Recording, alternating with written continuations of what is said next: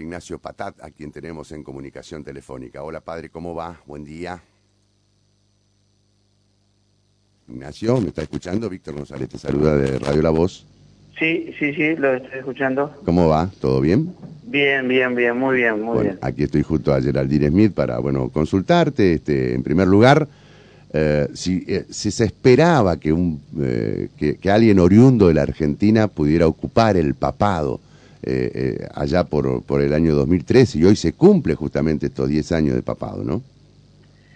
A ver, uno se hace esa pregunta, pero eh, no, no, es, no es tan matemático ni, ni decir, bueno, se esperaba, no, no se esperaba. En, su momento el cardenal Jorge Mario Bergoglio tenía eh, las posibilidades como, como tenía los otros cardenales electores. Claro. Entonces, de alguna manera, eh, la espera estaba dentro de los posibles. Ya habíamos escuchado en su momento que había sido uno de los candidatos o más votados en la ronda cuando fue elegido Benedicto XVI. Claro, eh, allá por el 2005.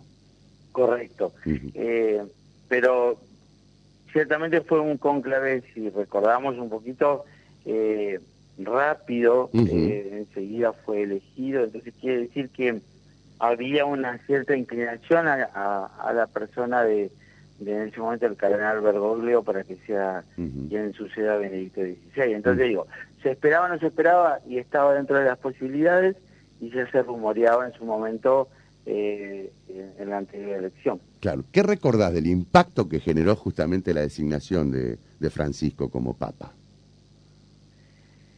¿Qué recuerdo, eh, digo, qué recuerdo yo? ¿Qué recuerdo del momento? Ah. ¿Qué recordás del momento? Este, cómo, ¿Cómo se tomó en el país? Yo creo que la sorpresa, eh, digo, la sorpresa de, de haber sido eh, el cardenal Bergoglio, creo que creo que todos decíamos puede llegar a serlo, pero nadie esperaba que sea su nombre, ¿no?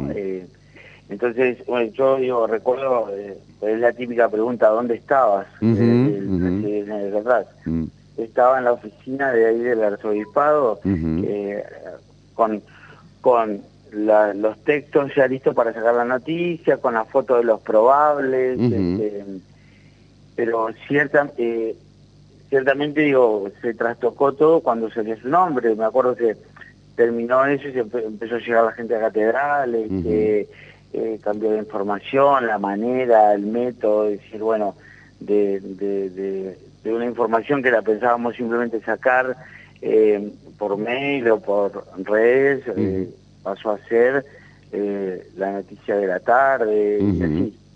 Creo que la sorpresa, fue la sorpresa, me parece que define el momento de hace 10 años atrás. Uno recuerda a la gente cómo se volcó a las calles, ¿no? Sobre todo en la zona del arzobispado. ¿eh? Sí, sí, sí, sí, sí, eso fue notorio no solo en Paraná, sino también en, el resto del país y, uno recuerda también los noticieros, este, los periodistas, eh, como la sorpresa lo fue como inundando. Creo que... Y aquella frase de él mismo cuando, este, bueno, es es designado ¿no? Este, en una comunicación telefónica con un periodista en Buenos Aires cuando le dijo, recen por mí. No recen por mí, sí. Mm. Sí, sí, o, la frase del balcón cuando dice los cardenales del conclave fueron a buscar este, al fin del mundo este, A, un, a, un, papa, ¿no? Entonces digo, creo que para él también fue la sorpresa y, y después eh, digo esto, ¿no? Eh, eh, ya todos sabíamos o conocíamos la situación de salud de, de lo que era la persona del cardenal Bergoglio. Entonces digo, también eso sumaba a decir, bueno, ¿y cómo va a llevarlo? Y fue un poco la, la sorpresa de su manera de, de, relacionarse y de salir adelante, como, como eh, sorprendió eh, ese recupero ¿no? en, su salud. Y a 10 años vista, eh, ¿qué ¿Qué balance haces de estos 10 años justamente de, Francisco?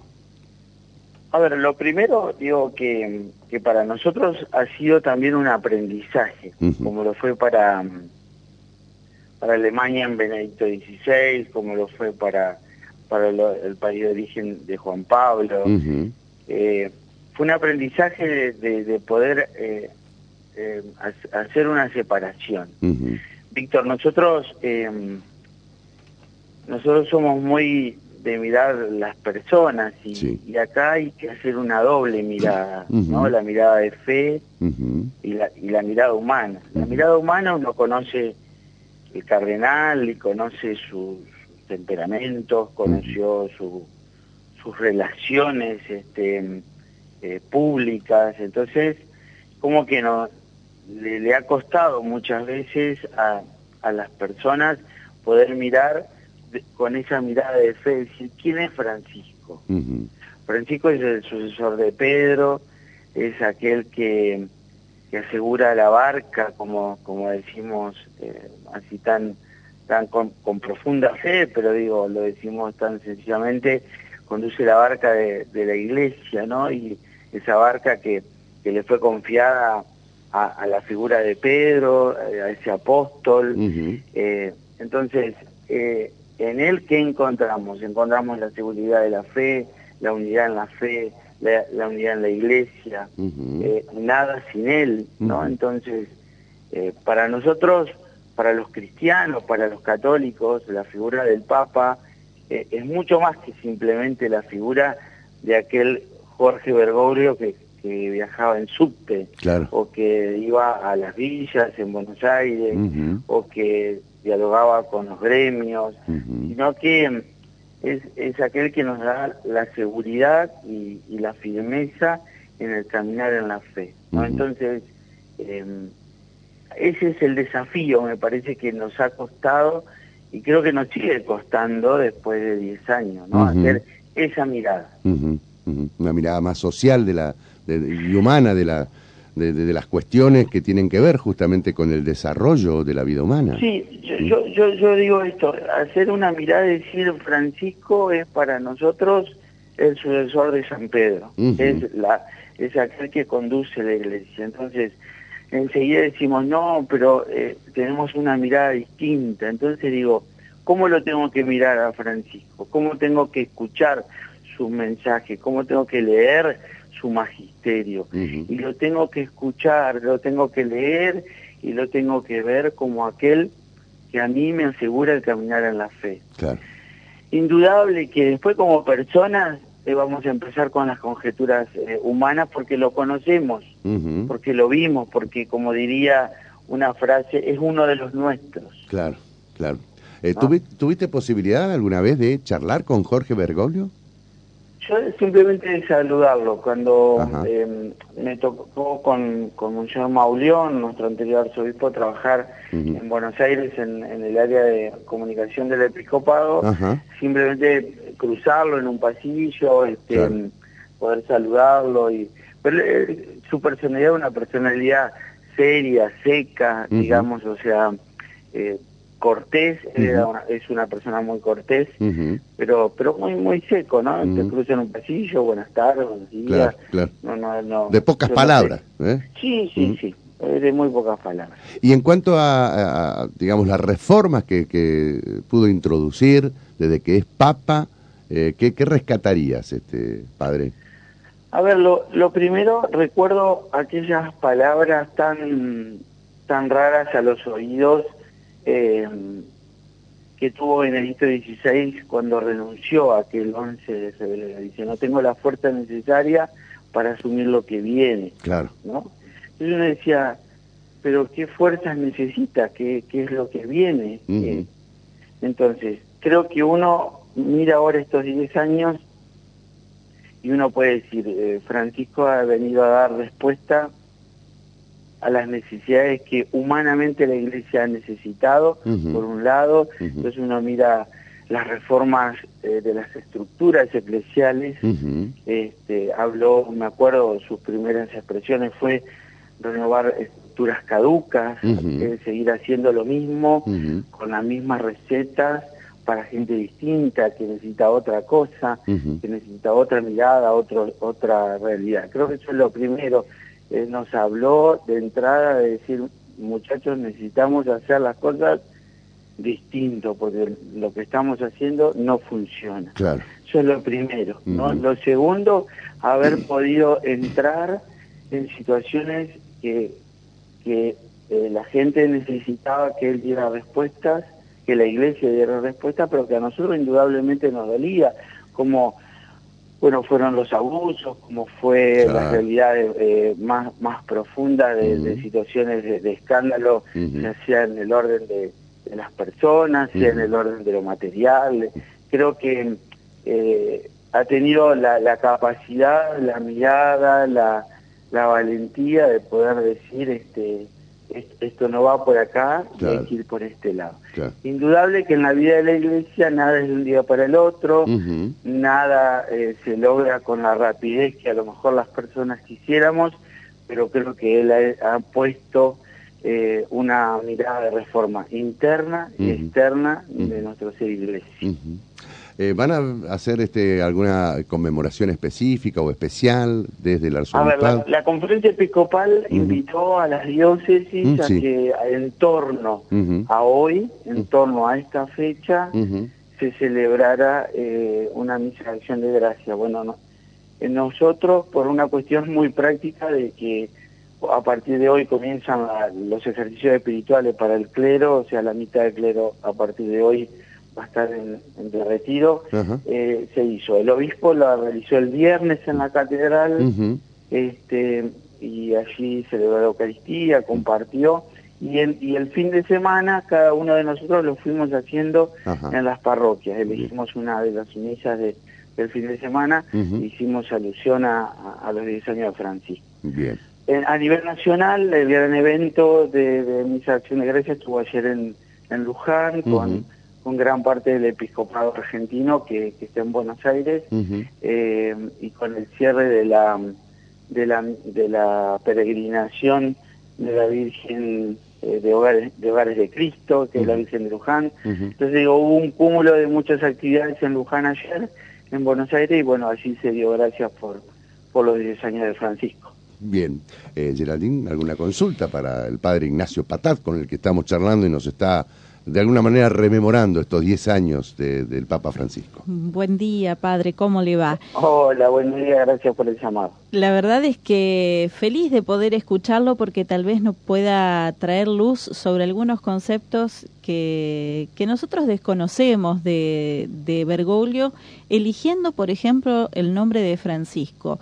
¿Es de alguna manera un reconocimiento eh, a los jesuitas eh, tan, y, una valentía también por parte de Bergoglio elegir un nombre tan relacionado al mundo de los jesuitas como Francisco. Ayer leía una nota muy interesante este, con, con Jorge Fontevecchia que le hace al Papa Bergoglio y en el cual habla, entre otras cosas, de metafísica, de la política y el populismo, habla también sobre los jesuitas. Eh, ¿cómo, ¿Cómo percibió la Iglesia este, y cómo cambió su visión a estos 10 años?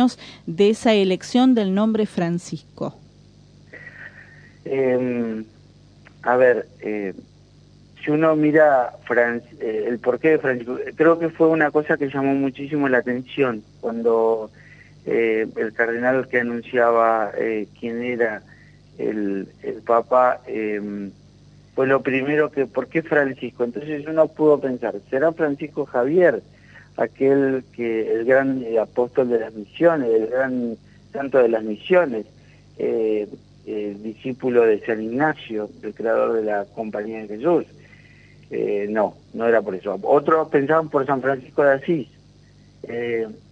pero el, el, punto que él elige la, el nombre Francisco por este último.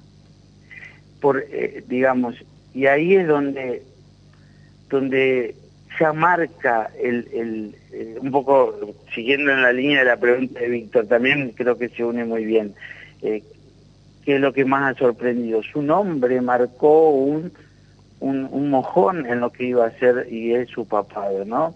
Si miramos a San Francisco de Asís, el gran reformador, ¿no? ¿no? Y aquel que, que lleva la mirada de la iglesia eh, de, su momento, y, ahora lo vemos con Francisco, el Papa, ¿no? A, a las periferias, ¿no?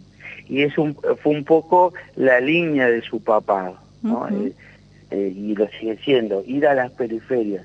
A las periferias no solamente pensar en, en las líneas de, de, los de los barrios de los costados de la ciudad, no, no a las periferias existenciales, aquel que no es atendido. ¿no? Entonces, la elección del nombre de Francisco está claramente en relación con el pobre de Asís. Con San Francisco de Asís. San Francisco de Asís.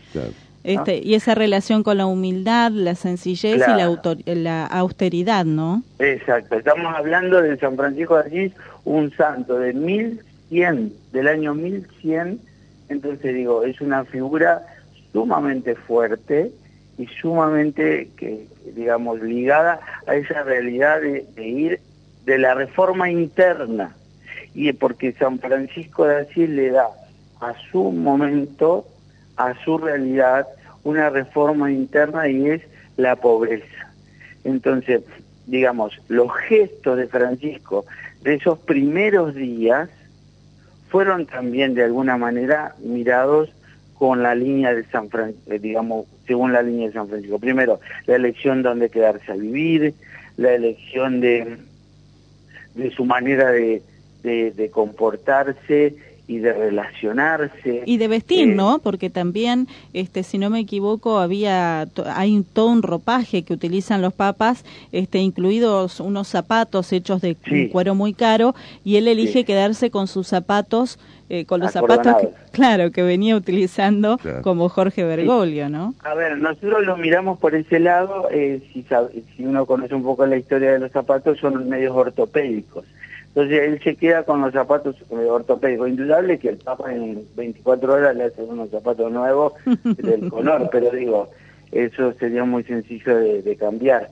Pero exacto, elige, elige. Así como eh, Benedicto eligió una manera de, usar la, la, ropa, usar eh, los signos visibles para recuperar algunas cosas que se habían estado perdiendo, Francisco dice, no, no lo voy a usar, ¿no? Este, los famosos, eh, la famosa línea de vehículos que, digamos, la Santa Sede no tenía vehículos propios, una firma le proveía este, gratuitamente los vehículos para que el Papa se mueva y le dije no usarlos más, eh, ahí, digamos, entonces, toda esa, esa simbología que parece cuestiones menores, pero que en realidad hace a lo que él quiere, digamos. Claro. Sencillez sobre todo, ¿no?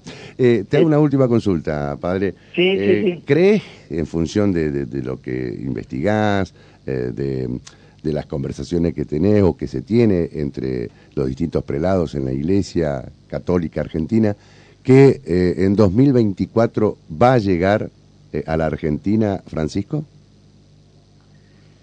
A mí, digo, mirando las últimas entrevistas que le hicieron y su respuesta, me da a pensar que, que sí, que sí, que, creo que va a ser una realidad. Eh, a mí lo que me parece en esto, Víctor, y como, como siempre digo, soy muy sincero a lo que digo, que nosotros... Eh, necesitamos que, y él creo que lo ha manifestado en las distintas notas, venir mm. con una sociedad calma claro. Eh, y con un momento eh, sociopolítico que no sea tan adverso o, tan unido, eh, porque nosotros vamos a, a enseguida decir, bueno, vino en tal fecha porque tal o cual persona pueda llegar a estar o no de presidente eh, al frente del gobierno del Ejecutivo Nacional.